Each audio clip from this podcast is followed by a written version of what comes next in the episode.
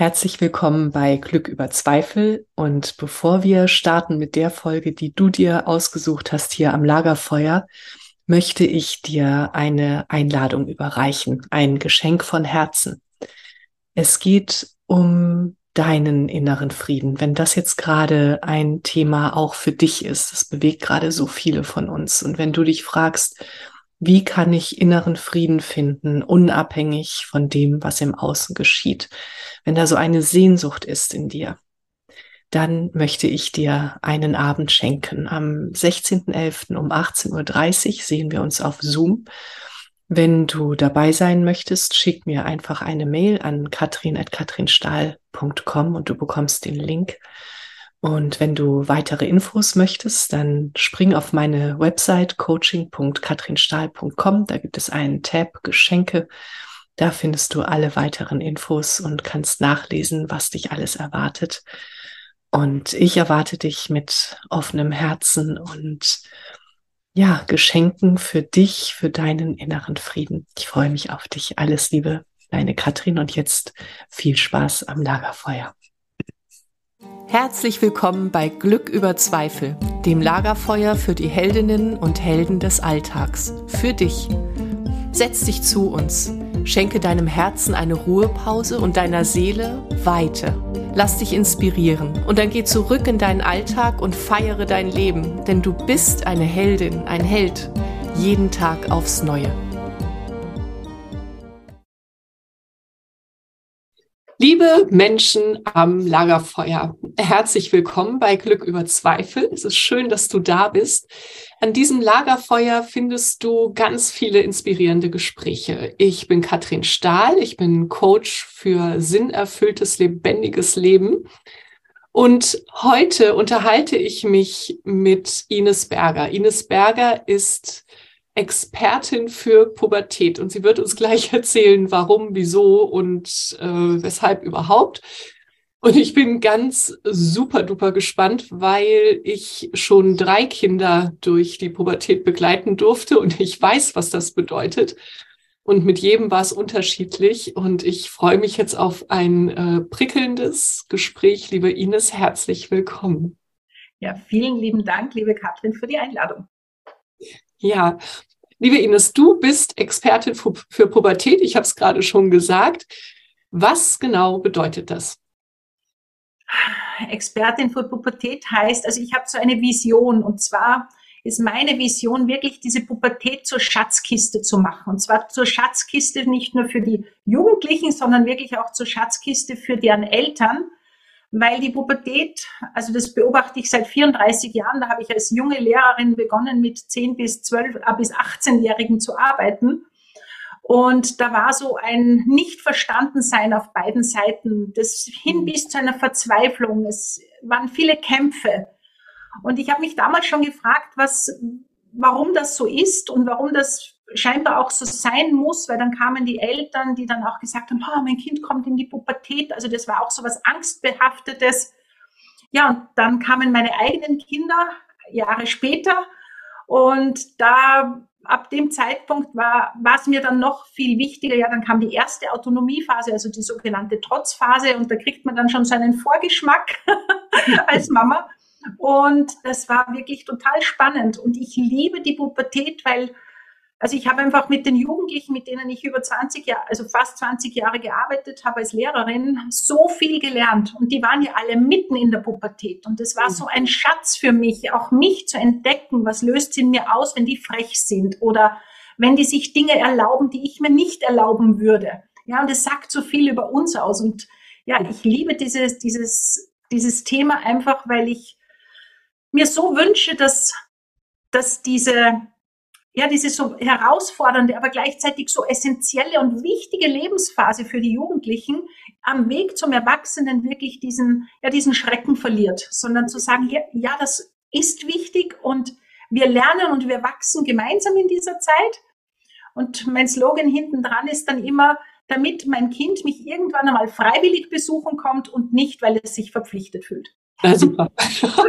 ja, ja, großartig, ja. Ich habe auch gerade gedacht, ja, das stimmt, so dieses, dieser Satz, mein Kind kommt in die Pubertät. da steht eigentlich immer eine Hilfe davor. Ne? Mhm. Also es ist nicht wirklich, ah, juhu, mein Kind kommt in die Pubertät und äh, lasst uns gemeinsam da reinwachsen, sondern es ist wirklich angstbehaftet. Und ich finde auch, wir dürfen echt achtsam sein damit, welche Bilder wir in uns tragen. Und das macht ja natürlich die Gesellschaft. Und deswegen ist das großartig, wenn es Menschen gibt wie dich, die da andere Bilder reingeben. Ja, vor allem diese Bilder, die sind ja in Wirklichkeit ähm, kommen die von einer Perspektive, die so ja nicht stimmt, als würden die Jugendlichen die Dinge absichtlich machen, als wären sie absichtlich frech, ja, sondern es, es ist immer, es projiziert immer auf die Jugendlichen und die Pubertät, aber die Kinder kommen nicht in die Pubertät, plötzlich sind sie da, sondern die schleppen da zwölf Jahre Erfahrung mit uns als Eltern schon mit. ja. Also das hat was mit uns zu tun. Ja, ist unfassbar, ne? Wirklich. Ja. Du hast ja auch diesen schönen Satz auf deiner Seite, unsere Kinder haben Wurzeln und sie haben Flügel und dazwischen stehen die Eltern. Mhm. Ja, also es sind wirklich diese Wurzeln, die wir ihnen zwölf Jahre lang mitgeben und dann so, das ist so für viele Eltern die Ernüchterung und dann ist es vorbei mit Erziehen. Also sollte vorher Erziehung wirklich stattgefunden haben, was ich ja als Begriff nicht so gerne habe, es hat was mit Ziehen zu tun, mhm. aber sondern ähm, dann ist es vorbei. Und viele Eltern versuchen dann in dieser Zeit noch an diesen Stellschräubchen herumzudrehen und da noch ein bisschen und da noch ein bisschen. Ja. Und das Einzige, also es gibt so einen schönen Spruch vom Remolago, der heißt, wenn die Kinder in die Pubertät kommen, dann dürfen die Eltern nicht nur umfühlen, nicht nur umdenken, sondern vor allem umfühlen. Ja, und dann darf ich mir bewusst sein, ich ich brauche jetzt eine neue Rolle. Ähm, ich darf lernen, mit meinem Kind noch mehr auf Augenhöhe zu sein, es ernst zu nehmen. Ja, all diese Dinge, die da eben beim Erwachsenwerden so wichtig sind und Stück für Stück loslassen in kleinen Babyschritten. ja, ja. Und darauf hat uns aber niemand vorbereitet. Also das mhm. ist das, wo ich immer sage, ich finde es so, so traurig, dass Eltern wirklich den Anspruch an sich haben, jetzt auf, an Erziehung generell, ähm, aber speziell auch in der Pubertät zu sagen, da muss ich alleine durch. Ja, also das ist eine, wirklich eine Wissenschaft, weil da spielt ganz viel Psychologie, Entwicklungspsychologie, Glücksforschung, Gehirnforschung, alles Mögliche spielt da rein. Ja. Und nein, das muss ich als Mama, als Papa nicht können. ja, ja. Und du hast vorhin noch was Wichtiges gesagt, nämlich, dass das ja auch Spiegel für uns sind. Mhm. Und äh, dass wir ganz besonders in dieser Zeit wenn wir da achtsam sind und wenn uns das bewusst ist, dass wir da unglaublich wachsen können und mhm. Unsere Kinder uns ja auch unsere Wunden zeigen und äh, wirklich, wo sind wir am verletzbarsten? Und das weiß mhm. ja niemand so gut wie unsere Kinder. Absolut. Also mhm. das, das ist das, warum ich immer sage, Pubertät als Schatzkiste. Ja, weil da kannst du viele Therapie- und Coachingstunden haben. Niemand wird, wird ja. dir deine Schwachstellen und Achillesfersen so präsentieren wie deine Kinder. Und mhm. wenn du das als Schatz siehst, zu sagen, wow, wo sind denn da noch entweder Verletzungen in mir oder aber auch Träume, die ich mir nicht erlaube zu träumen. Ja, also wo bin ich vielleicht auch schon ein bisschen in meinem Leben abgestumpft? Wo habe ich vielleicht nicht mehr so viel Freude? Und, und dann kommen die Jugendlichen oder wo erlaube ich mir nicht zu chillen, ja?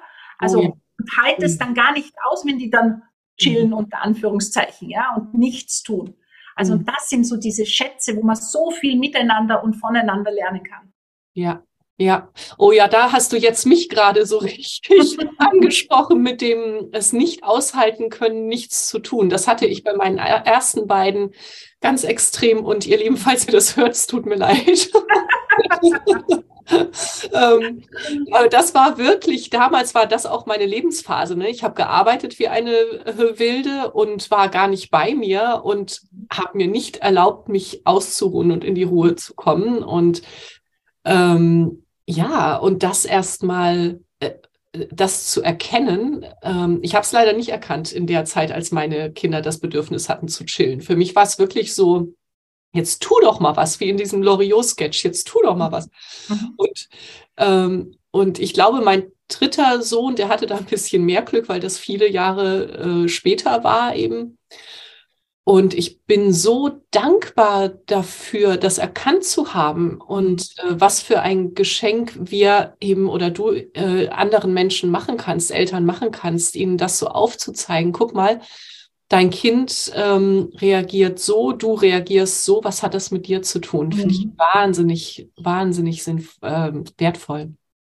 Ja, es braucht aber auch wirklich viel Mut, weil mhm. angenehm ist es nicht. Also da würde ich jetzt lügen. wenn, wir, wenn, wir, uns da unseren eigenen Themen stellen und dann merken, wow, ich erlaube mir wirklich keine Ruhe, ja, sondern ich bin im Hamsterrad und im, und im Funktionieren oder ähm, es ist ja auch so, wir, wir sind ja so viel Vorbild, ja, und ich habe so oft Eltern, die sagen, ja, mein Kind ist nicht motivierbar und, und das will überhaupt nicht und hat keine Lust. Und ich sage dann immer, und wie gerne gehst denn du in deine Arbeit? Ja, also welches ja. Vorbild bist du denn? Wie sprichst du denn über die Arbeit? Ja, mhm. ist es so ein, oh, heute ist Montag und wann ist endlich Wochenende? Mhm. Oder wann ist Urlaub und Auszeit? Äh, und Arbeit ist so mühsam, weil wenn wir ihnen das vorleben, äh, dann ist klar, dass die nicht arbeiten gehen wollen, weil das ist ja mühsam. Ja, also da, da dürfen wir ganz schön bei uns auch wirklich bleiben und sagen, hey, bin ich zufrieden mit meinem Leben? Habe ich etwas gefunden, was mich erfüllt? Und wenn ich das meinem Kind vorlebe, dann natürlich will es dann das auch. Ja, aber wenn ich vorlebe, es ist alles anstrengend und mühsam, das Erwachsenenleben sein und werde mal erwachsen und dann, ja, dann darf man sich nicht wundern, wenn es manchmal an Ehrgeiz und Motivation zusätzlich fehlt. Hm, ja, ja, und da äh, ist jetzt auch wieder was ganz Wichtiges, was du gesagt hast, so wenn mein Leben nicht erfüllt ist, wie möchte ich denn dann eigentlich Vorbild sein für meine Kinder im erfüllten Leben? Und gerade, also das gilt ja fürs ganze Leben, in dem wir unsere Kinder begleiten, aber gerade wenn sie dann in die Pubertät kommen, ist es ja noch wichtiger, dass ich für mich, jetzt abgesehen von meinen Kindern, was ich als Vorbild mitgeben möchte, dass ich für mich etwas finde, was mich erfüllt, weil irgendwann, du hast es ja vorhin gesagt, bekommen sie ihre Flügel. Und ähm, was ist denn dann? Also was, was bleibt denn dann? Wie gut kann ich loslassen? Und ähm, das ist ja auch ein wahnsinnig äh, schwieriger Prozess. Also ich sehe das noch vor mir, als meine erste Tochter auszog, meine erste Tochter, mein erstes Kind auszog und dieses Zimmer dann auf einmal leer war. Wahnsinn, was da in mir alles abging. Ich glaube, da mhm. können gerade ganz viele ähm, mitgehen. Und mhm. ich hatte ein erfülltes Leben und trotzdem, ich habe ganz viel für mich gemacht und äh, trotzdem war das äh, super schmerzhaft. So wie ist das denn für jemanden, der ähm, in erster Linie für die Kinder äh, mhm. gelebt hat? Was passiert dann? Und das finde ich jetzt auch so wichtig, dass wir das mal so ans Lagerfeuer geben, auch als Frage oder als Anstoß, so dass wir, dass unsere Kinder das ja auch gar nicht unbedingt wollen, ne? dass wir so mhm. ähm, 24-7 für sie da sind, sondern die möchten ja, die möchten ja, dass wir glücklich sind und die möchten, dass wir was Eigenes haben. Äh, genau, gut, das ist jetzt ein ganz anderes Thema, da könnten wir jetzt noch mal zehn Podcasts drüber machen, aber das kam mir eben gerade. Mhm. Ähm, also das du das? Das ist wirklich total schmerzhaft. Und ich finde, das gilt es auch wirklich anzuerkennen als Mama, mhm. als Papa. Also wenn dein Kind in die Pubertät kommt, dann ist es der erste Loslösungsprozess, der wirklich oft schmerzhaft ist. Ja, also es gibt so diese Vorstufen schon. Aber spätestens dann, wenn du peinlich bist, ja, und wenn dein Kind sagt, geh weg, lass mich in Ruhe, dann tut das weh. Ja. Und ich finde, das gilt es aber auch wirklich zum Würdigen, ja, und zu sagen, wow, das tut mir jetzt gerade weh. Und mhm. zwar nicht, dein Kind darf das nicht machen, weil das gehört dazu. Ja, das ist ganz wichtig. Kinder müssen jetzt ihre eigenen Erfahrungen machen und die Eltern mhm. dürfen nicht mehr so wichtig sein, wenn wir wollen, dass die ein, ja, ein gesundes, glückliches Leben einmal führen. Dann müssen die sich von uns abnabeln, um ihren eigenen Weg zu finden. Und dafür stellen sie natürlich uns als Personen und unsere Werte und unser Leben total in Frage. Mhm. Und das ist aber das also das ist immer das, wo ich sage, das ist so dieses Geschenk, weil dann kann ich sagen, okay, wie schaut wirklich mein Leben aus? Bin ich beruflich zufrieden? Ähm, worauf fokussiere ich mein Leben? Wie schaut es mit meiner Partnerschaft aus, wenn da eine da ist? Ja, und ich darf mich wieder um mich kümmern. Und es mhm. ist so schön, wenn die Jugendlichen oft, ich habe ja oft auch Familien da und und wenn die dann sagen, bitte lasst mich doch in Ruhe, kümmert euch um euer eigenes Leben. Ja, habt ihr eh genug zu tun. Ja, weil oft sind die so im Fokus.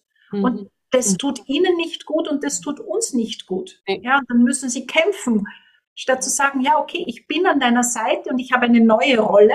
Ja, mhm. und ich liebe diesen Begriff vom Jesper Juhl, der sagt, Eltern sind dann ähm, Sparingspartner. Mhm. Ja, der Begriff kommt aus dem, aus dem Boxen, wo man quasi so diesen möglichst großen Widerstand leistet und möglichst geringen Schaden anrichtet. Ja, das heißt, die brauchen dich schon. Du musst da sein mit deinen Werten, mit dem, was dich ausmacht, mit deiner Meinung. Ja, ähm, und du darfst aushalten, dass sie anderer Meinung sind und dass sie deine Werte in Frage stellen.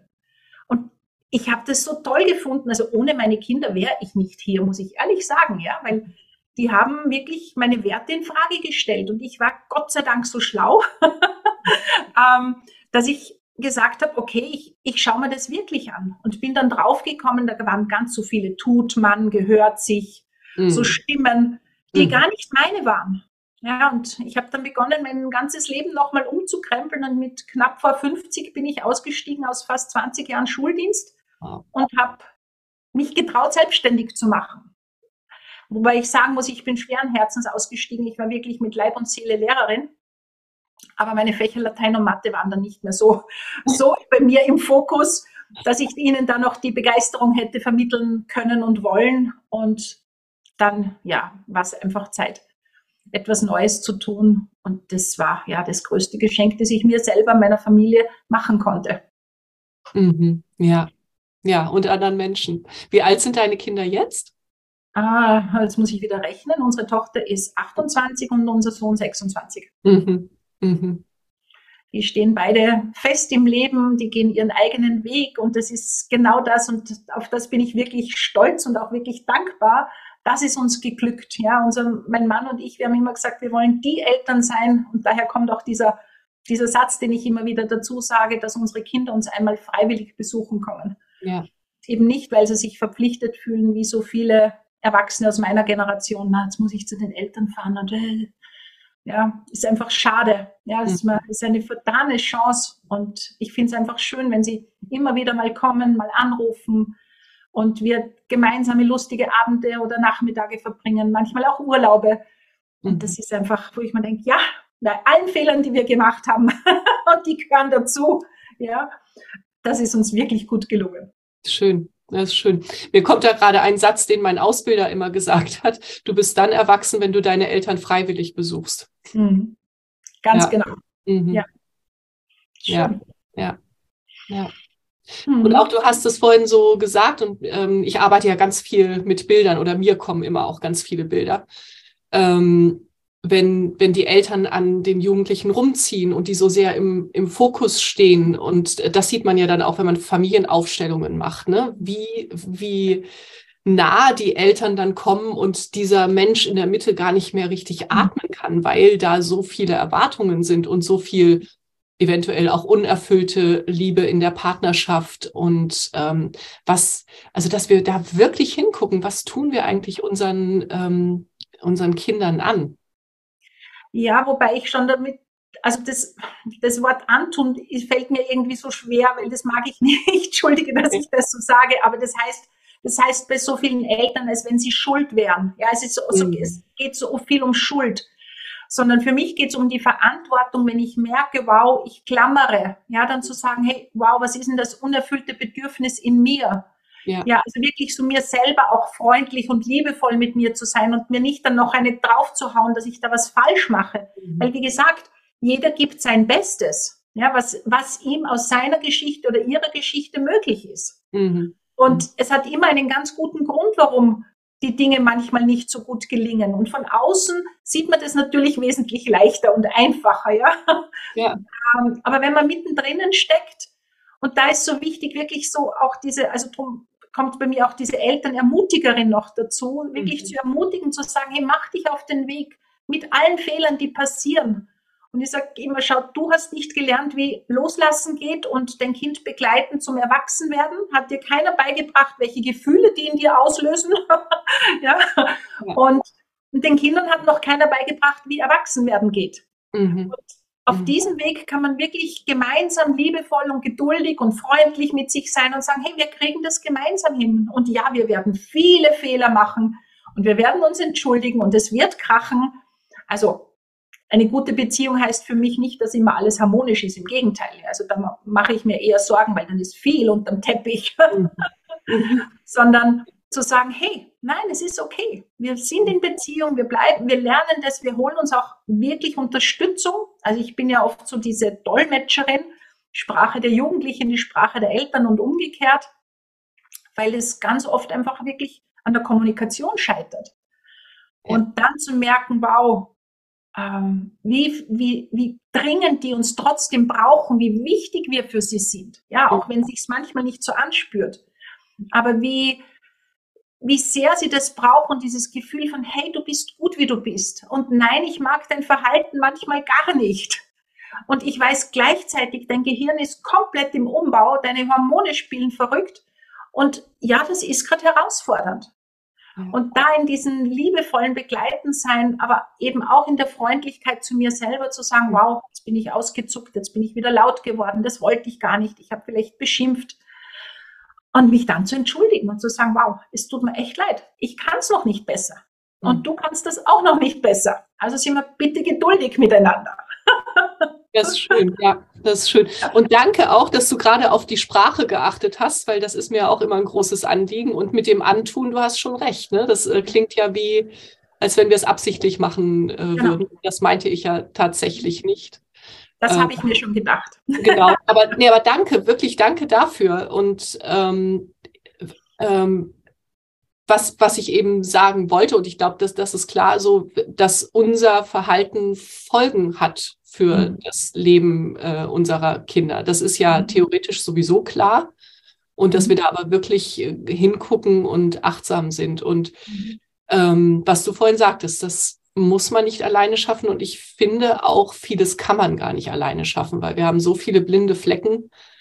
Ähm, und vielleicht denken wir, wir sind ganz liebevoll mit uns. Ähm, und dann suchen wir uns vielleicht doch jemanden, der uns begleitet. Und dann äh, merken wir erstmal, wie wir in uns mit uns sprechen. Mhm und wie wir dadurch dann eventuell auch mit unseren Kindern sprechen. Oder eben, was du vorhin sagtest, so was können wir aushalten, was können wir nicht aushalten in dem, was unsere Jugendlichen tun. Genau. Ja. Und das ist einfach, also wie gesagt, das ist so ein, eine großartige Möglichkeit, so in, weil das ist ja dann meistens so unsere Lebensmitte, wenn unsere Kinder ausziehen, ja so ungefähr plus minus, je nachdem wie alt die, also wie früh man halt die Kinder bekommen hat. Aber das ist wirklich noch einmal so eine neue Chance auch in unserem Leben und, und diese Freude, die sie ausstrahlen oft und dieses geht nicht, gibt's nicht und wer sagt das? Also unsere Tochter hat ab elf immer gesagt, sagt wer. das war so, so cool, dieses sagt wer. Ja, das ist heute noch etwas, wo ich sage, ja, sagt wirklich wer. Wo schränke ich mich in meinem Denken so ein? Und wo darf ich sagen, hey, wenn ich da jetzt irgendetwas entdecke, was mich noch interessiert als Erwachsene, ja, und äh, dann probiere ich das doch aus. Ja, also es ist ja mein Leben und es ist auch das Leben der Jugendlichen. Mhm. Und die, also auch zu den Werten, es ist so wichtig. Ich sage immer, das ist eingebrannt in ihnen, das, was unsere Werte sind, was wir ihnen zwölf Jahre, 13 Jahre vorgelebt haben. Das ist eingebrannt wie in einer Festplatte im Gehirn. Ja, also wir sind sehr, sehr loyal als Kinder. Und das merkst du spätestens dann, wenn du mit den eigenen Kindern etwas sagst, was du von deinen Eltern kennst. Ja. Dir gesagt hast, das sage ich nie. Ja. genau.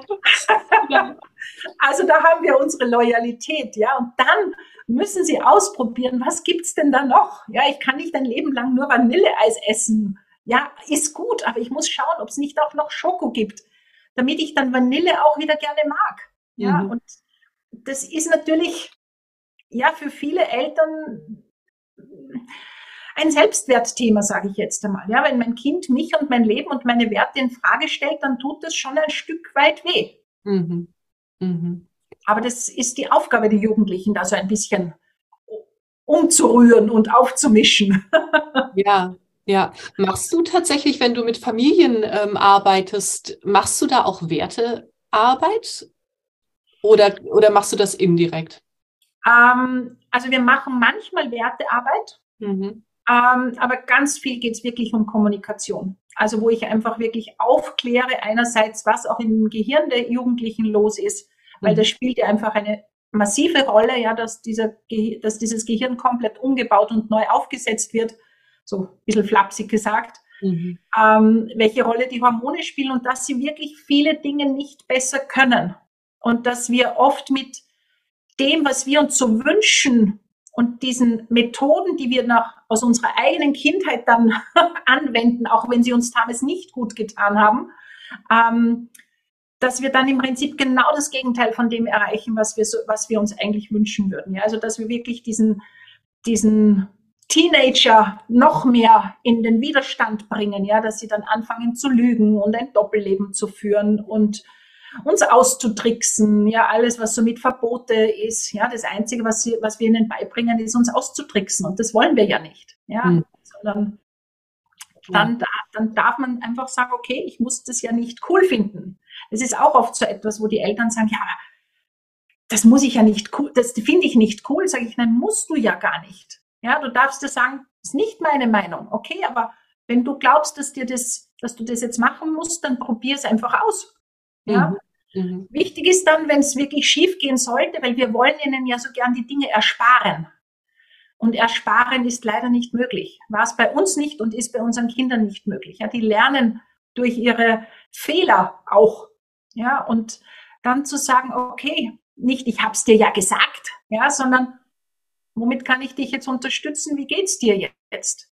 Und das ist wirklich, wirklich schwer, vor allem weil ich behaupte, dass viele von uns das einfach nicht als Vorbild mitbekommen haben. Ja, sondern die meisten von uns sind äh, vielleicht leicht autoritär erzogen worden, aber meistens in einer Hierarchie. Ja, wir sind die Erwachsenen, wir wissen, was gut für dich ist, wir wollen ja nur dein Bestes. Ja. Äh, in dieser guten Absicht. Und das wiederholt sich natürlich dann, ja, weil wenn wir in Not sind mit unseren Kindern, wenn wir in unsere Amygdala, in unser limbisches System zurückfallen, dann tun wir automatisch die Dinge, die wir mitbekommen haben. Ja, und egal, was wir da vorne oben groß Beziehung haben und das sagt man nicht und das tut man nicht und ich darf doch geduldig sein und so weiter. Ja, das wissen wir. Ähm, leider geht es sich manchmal nicht aus, wenn unsere Emotionen mit uns durchgehen. Ja, ja. Mhm. Ähm, Arbeitest du auch mit Meditation? Ja. Mhm. Also Meditation ist es nicht, sondern ich habe so eine Ausbildung zur Focusing-Begleiterin. Ja.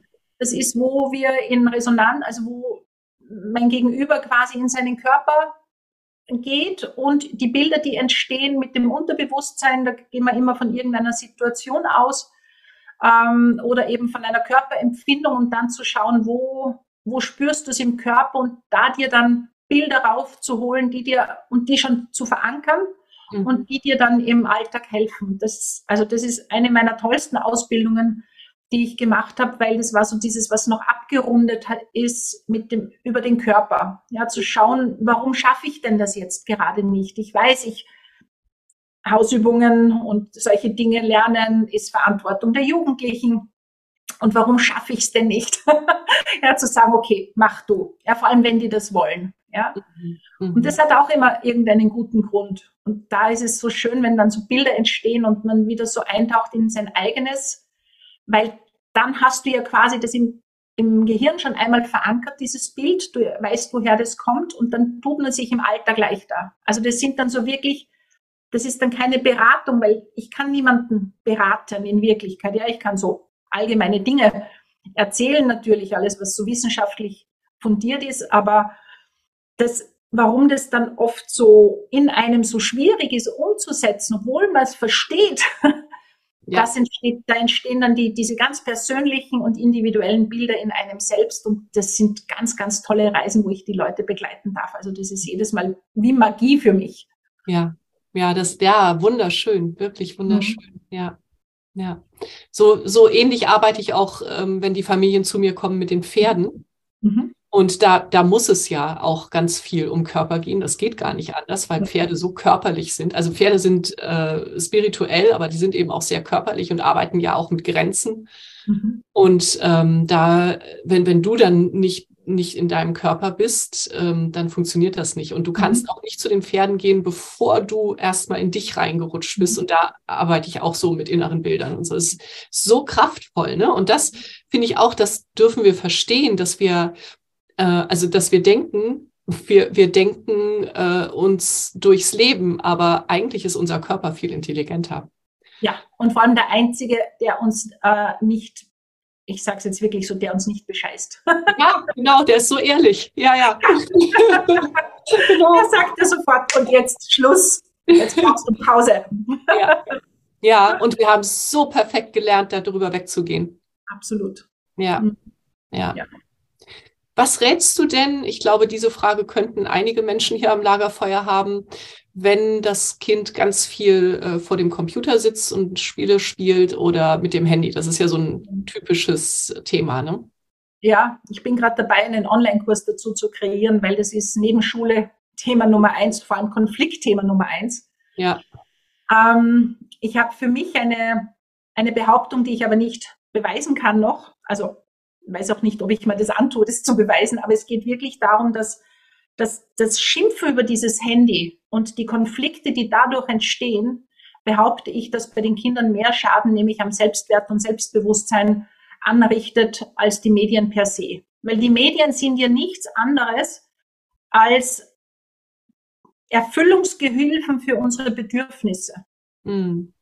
Das heißt, was bekommt mein Kind denn über die Medien oder über, über ein Spiel, was es im echten Leben nicht bekommt? Nämlich mhm. Anerkennung, Verbindung, ja, und das muss man wirklich auseinanderdröseln. Und das fällt den Eltern so schwer, weil die meisten, und dann sind wir wieder bei uns selbst, ja. ja, auch nicht gelernt haben, gut damit umzugehen. Und ich nehme mich da gar nicht aus. Also ich habe jetzt ein zweites Handy und mein Berufshandy liegt am Wochenende in der Praxis weil ich gemerkt habe, dass ich, dass man wirklich da noch schnell schauen, da noch schnell, und ich rede gar nicht von Social Media, sondern von E-Mails und so weiter und so fort. Und wir sind da oft wirklich schlechte Vorbilder. Und da dürfen wir gemeinsam, und da sind wir wieder beim gleichen Thema, gemeinsam lernen, einen gesunden Umgang damit zu haben, uns gemeinsam zu informieren. Und ich habe noch nie einen Jugendlichen kennengelernt, in diesen zehn, zwölf Jahren jetzt, die nicht wissen, dass sie zu viel an diesen Dingen hängen. Ja, und die wissen das alle. Also am Wissen scheitert es nicht, aber sie sitzen dann wirklich verzweifelt und sagen, ich weiß aber nicht, wie ich es weglege. Ja, und dann darf man mit ihnen gemeinsam, gemeinsam, das ist das Wichtige, ja, herausfinden, was, was ist okay. Und dafür muss ich mich, und das ist meiner Meinung nach so der Knackpunkt, dafür muss ich mir die Zeit nehmen und schauen und mich wirklich informieren als Eltern. Ja, und das kann ich ja mit den Kindern machen. Muss ich ja nicht alleine machen. Aber das fängt damit an, dass ja nur weil ein Kind am Handy ist, heißt das ja noch lange nicht, dass es süchtig ist. Also ich habe so viele Kinder, die äh, recherchieren. Ja, viele Dinge von Schule finden übers Handy statt. Die haben Kochrezepte oder alles, was wir halt früher aus Büchern oder Heften uns gesucht haben, ist heute das Handy. Mhm. Unser Sohn der liest alle seine Bücher am Handy. Könnte ich auch sagen, bitte, ja, wenn er mit einem Buch da lesen würde, wäre es mir wurscht, aber mit dem Handy plötzlich nicht. Aber ja. es ist ja nur einfach ein anderes Medium, mit dem ich meine Dinge erledige. Und da muss man anfangen, wirklich so auseinander zu dröseln. Und da braucht es ja ein paar Tricks und das kann man lernen. Mhm. Aber es geht wirklich um diese Haltung zu schauen, hey, wie tun wir gemeinsam? Das braucht die Entscheidung, dafür nehme ich mir die Zeit. Weil Zeit hat heutzutage, glaube ich, fast niemand, aber es ist, ich muss mich dafür entscheiden, dass mir das wichtig ist, dass mein Kind lernt als Erwachsener, also bis zum Erwachsenwerden, gut mit diesen Medien umzugehen, um einmal, wenn es keine Kontrolle mehr gibt, selber abdrehen zu können. Und das ist natürlich ein jahrelanger Prozess, vor allem weil diese Dinge ja nicht gemacht wurden, um sie wegzulegen. Ja, also da sitzen ja der weltbeste Psychologen dran, um zu schauen, wie wir, wie die, die uns an diesen Geräten halten können. Ja, da hat jeder Button die besondere Farbe und, und, und. Diese Mechanismen, die, die da ganz tief in unser Gehirn eingreifen. Mhm. Und darum finde ich es wirklich ganz schlimm, wenn, wenn immer wieder, genauso wie mit der Pubertät, über diese Medien geschimpft wird, weil die sind nur ein Ding zur Bedürfnisbefriedigung. Und dann zu schauen, wo kriegst du denn noch deine Bedürfnisse befriedigt im echten Leben? Ja, wo hast du noch soziale Kontakte? Und das Soziale siegt immer. Also wenn die gute soziale Kontakte haben, dann siegt das immer über ein Kastel. Mhm. Ja, dann gehen sie raus, dann lachen sie, ja, und dann tauschen sie sich vielleicht übers Handy auch aus manchmal, ja. Aber also wenn ich den Jugendlichen zuschaue, das, das ist so cool, wenn die wirklich für sich einen Sinn entdeckt haben. Ja, natürlich, wenn sie sich wegbeamen, damit sie ihre Gefühle nicht spüren müssen, damit, und das ist ja auch etwas, wenn ich ständig schimpfe und schimpfe, dann bringe ich sie, dränge ich sie zu diesem Handy. Das ist das, was ich vorher gesagt habe, ja, weil dann spüre ich den Ärger nicht, den meine Mutter hat oder mein Vater, ja, und, und wo ich schon wieder als Loser hingestellt werde und dass ich nichts anderes mehr im Kopf habe und dass ich nicht lerne und dass ich das nicht mache und das nicht und das nicht. Ja, ich meine, aus einer, aus einem guten Grund, nämlich der Angst heraus, ja, machen Eltern das. Also das ist ja auch nichts Gemeines, warum sie den Kindern das antun, ja, sondern da ist ja eine Angst dahinter. Ja. Nur Angst war noch nie ein guter Ratgeber, ja, sondern zu schauen, hey, wie gehen wir da gemeinsam um? Und da darf man sich auch wirklich Unterstützung holen. Also ich finde sowieso, man sollte sich Unterstützung holen. Warum das bei uns immer noch so tabu behaftet ist, weiß ich leider nicht. Ja. Total traurig. Ja, ja, ja. Ja, das ist es tatsächlich. Das ist ja. es wirklich, ja. Mhm. Ja. Und dabei, liebe Menschen am Lagerfeuer, ist es so, so wichtig und ihr erspart euch so viel Leid und ähm, ihr, ihr schenkt euch so viel Freude, wenn ihr euch Hilfe holt. Das möchte ich hier jetzt mal eben mhm. reingeben. Und es ist und das sage ich auch immer wieder, es ist wirklich ein Zeichen von Stärke, wenn ihr sagt, so, ich hole mir halt jetzt jemanden, der mich da unterstützen kann, jemanden, der sich damit auskennt und ähm, der weiß, was da los ist, weil ich muss ja auch nicht alles selber wissen. Ich, ähm, Nein, und es ist auch so absurd, warum wir glauben, dass wir genau unsere Kinder erziehen können müssten. Mhm. Ja, also ich habe letztes Mal eine Klientin gehabt, die hat gesagt, sie saß da beim Heurigen und da saßen viele äh, junge Paare mit Hunden und mit jungen Hunden und Kindern. Und die haben dann erzählt, wie wir die Hundeschule und die Welpenschule und das und das und das. Und eine, die war äh, kinderlos, die hat dann gesagt, und habt ihr das bei euren Kindern auch so gemacht? Ach, genial, wie genial, ja. Und die haben gesagt, hä, warum? sagt, na, aber jedem ist klar, bei einem Hund muss man sowas haben. Nur bei unseren Kindern glauben wir, wir müssten das können. Mhm. Also der Gedanke allein ist ja völlig absurd. Ja. Weil die die bringen uns ja mit unseren tiefsten inneren Gefühlen in Berührung. Mhm. Ja?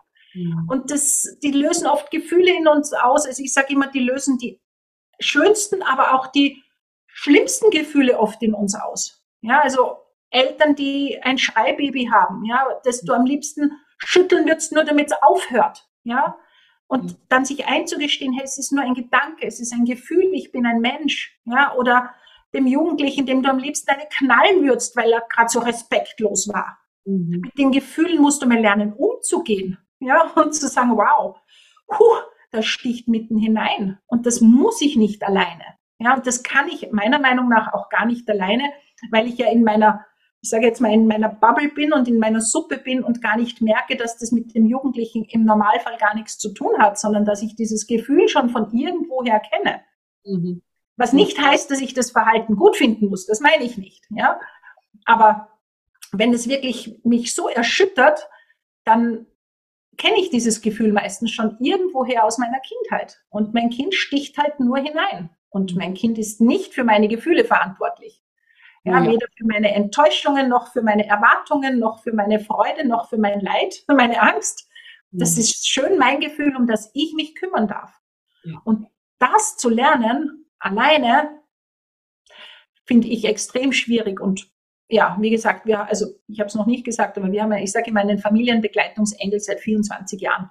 Und meine Tochter und ich gehen manchmal immer noch hin. Ja, mhm. zu sagen, hey, mit allen meinen Ausbildungen, die ich habe und alle Erfahrungen, wo ich andere begleite, bei mir selber braucht es manchmal ordentliche Schubs, damit ja. ich da wieder merke, ah, okay, da ist wieder etwas. Ja, und das, was du gerade sagst, das äh, gilt ja für alle unsere Beziehungen, mhm. dass das, was in uns ausgelöst wird, eben häufig ähm, in uns liegt und mhm. nicht in dem, was der andere gesagt hat. So, ne, dieser Satz, du hast mich wütend gemacht, du hast mich mhm. traurig gemacht, das mhm. stimmt eben in 99 Prozent der Fälle nicht. Mhm. Genau. Niemand ja. kann ein Gefühl in dir auslösen, das nicht in dir ist. genau. Genau, ja, ja, genau. Und wenn wir dann tief tauchen, dann kommt es eben meistens so zwischen 0 und 7 Jahren. Mhm. Da haben wir es dann gelernt. Ja. Absolut. Ja.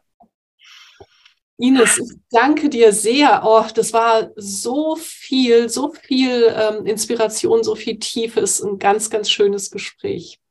Und ich möchte dir, ich möchte dir noch einen allerletzten Satz geben, den oder eine Frage ähm, geben, die ich äh, zum Schluss immer stelle und die lautet: Wenn du deinem früheren Ich und äh, das Alter kannst du dir aussuchen, ein Versprechen machen könntest, welches wäre mhm. das?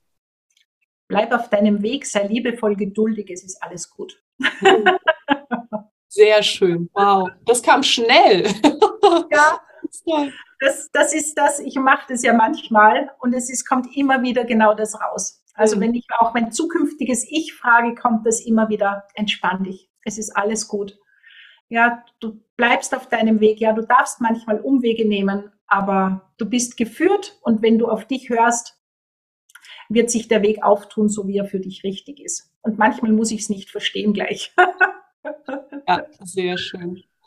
Ines, danke schön und alles, alles Gute für dich. Wir setzen alle Links drunter, ähm, die es zu dir gibt, damit die Eltern dich finden. Und ich, äh, ja, ich wünsche dir ganz viel Erfolg und viele wundervolle Jugendliche. Vielen herzlichen Dank. Danke nochmal für die Einladung. Danke fürs Zuhören und vielleicht sehen wir oder hören wir uns ja irgendwann wieder. Ja, Tschüss. Ganz gerne. Tschüss, Ines. Ciao. Das war eine weitere Folge in meinem Podcast Glück über Zweifel. Wie schön, dass du mit uns am Lagerfeuer gesessen hast. Was hast du für dich mitgenommen und was wirst du damit machen? Wenn dir dieses Gespräch eine Inspiration war, freue ich mich, wenn du es weiterleitest und wenn du überall, wo du kannst, eine Bewertung hinterlässt.